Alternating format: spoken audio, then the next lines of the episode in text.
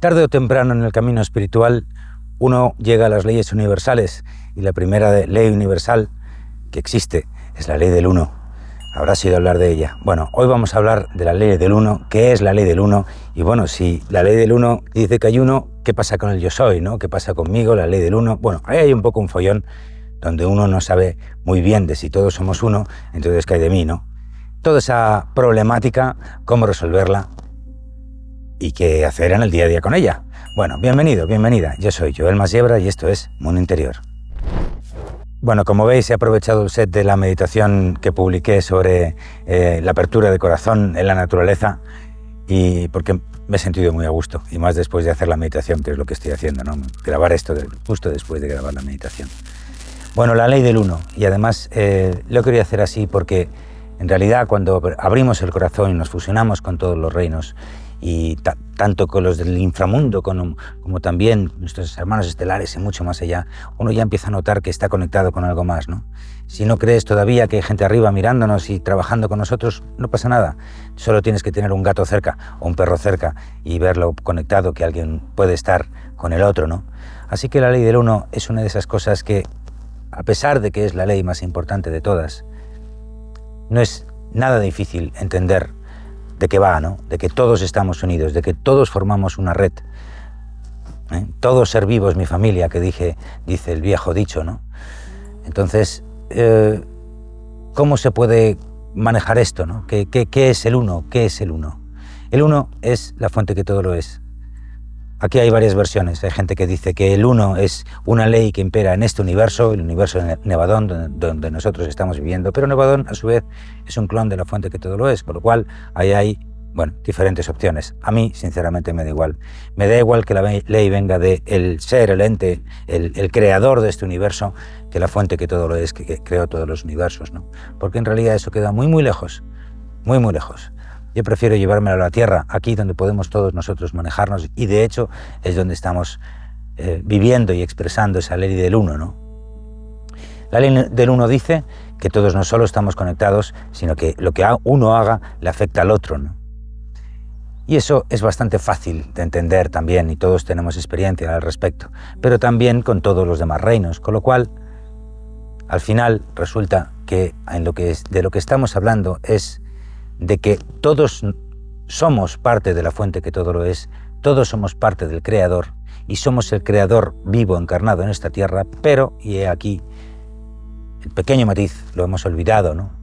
Por N razones. Ahora no vamos a entrar en ello, pero sí, evidentemente, a que eso es precisamente lo que tenemos que volver a conquistar.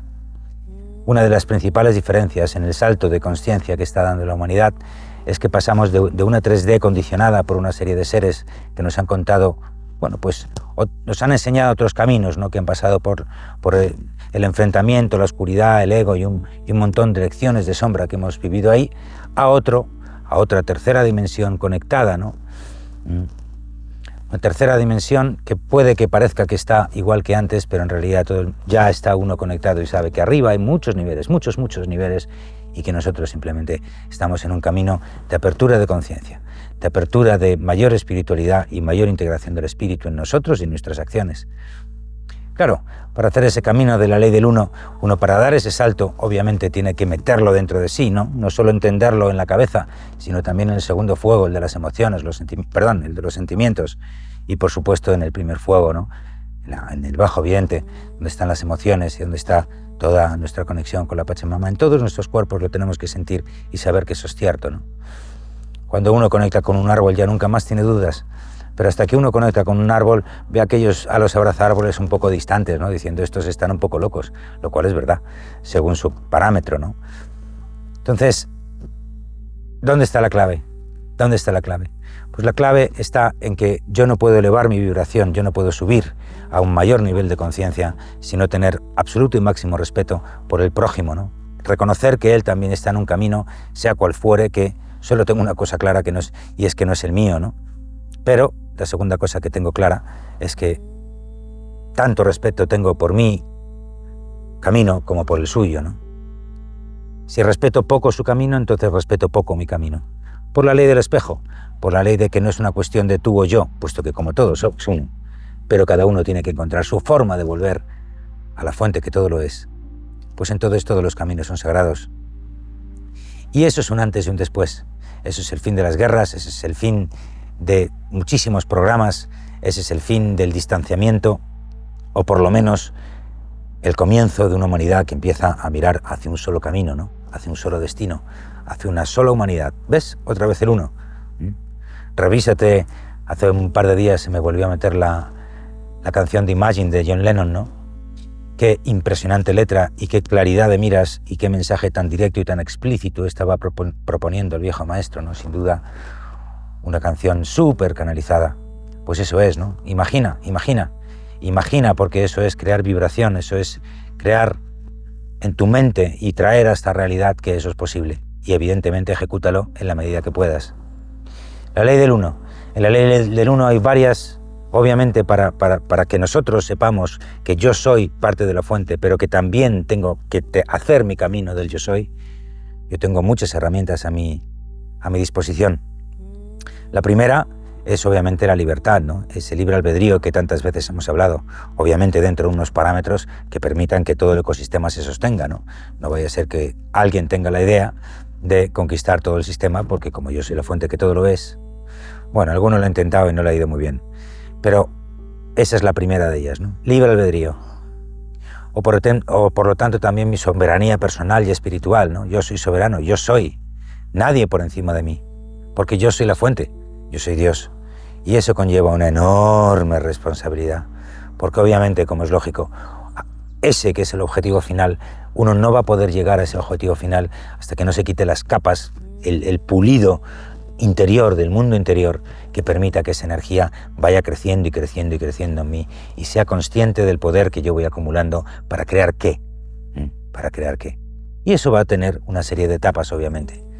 Y la primera de todas ellas, algo que ya todos podemos estar viviendo en cualquier punto donde estemos en el planeta Tierra, es que yo soy, y tú también, como decíamos en ese principio del mundo interior, ¿no?